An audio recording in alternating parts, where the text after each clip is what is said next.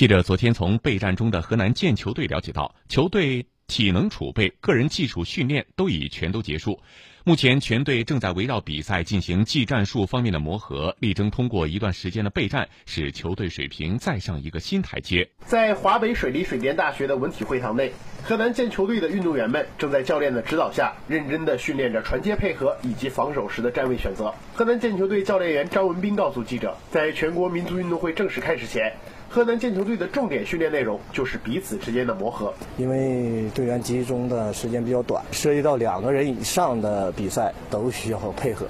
所以说在这个里边我们还立足于每个组的人员进行更细致的磨合。每练习一段时间，运动员们还会模拟比赛的状态进行一场场训练赛。河南建球队队员李红霞表示，通过不断的比赛，可以更加有效的将训练的内容消化吸收。我们是每天有对抗赛，每打一次对抗赛，就是一次比一次感觉会更好一些。在场上一个眼神、一个动作都知道往哪去，怎么防起球。据介绍，经过一段时间的训练调整，目前队员们的整体状态非常不错。在正式比赛开始前，教练们会根据对手的情况以及队员的状态情况，确定最后的参赛人员。李红霞告诉记者：“作为已经连续参加三届全国民族运动会的老运动员，她有能力、有信心代表河南在本次运动会上取得佳绩。这是家门口的比赛，我们要打出我们河南的这个风格吧，也要打出我们河南的水平。在家门口，我们要为河南争光。”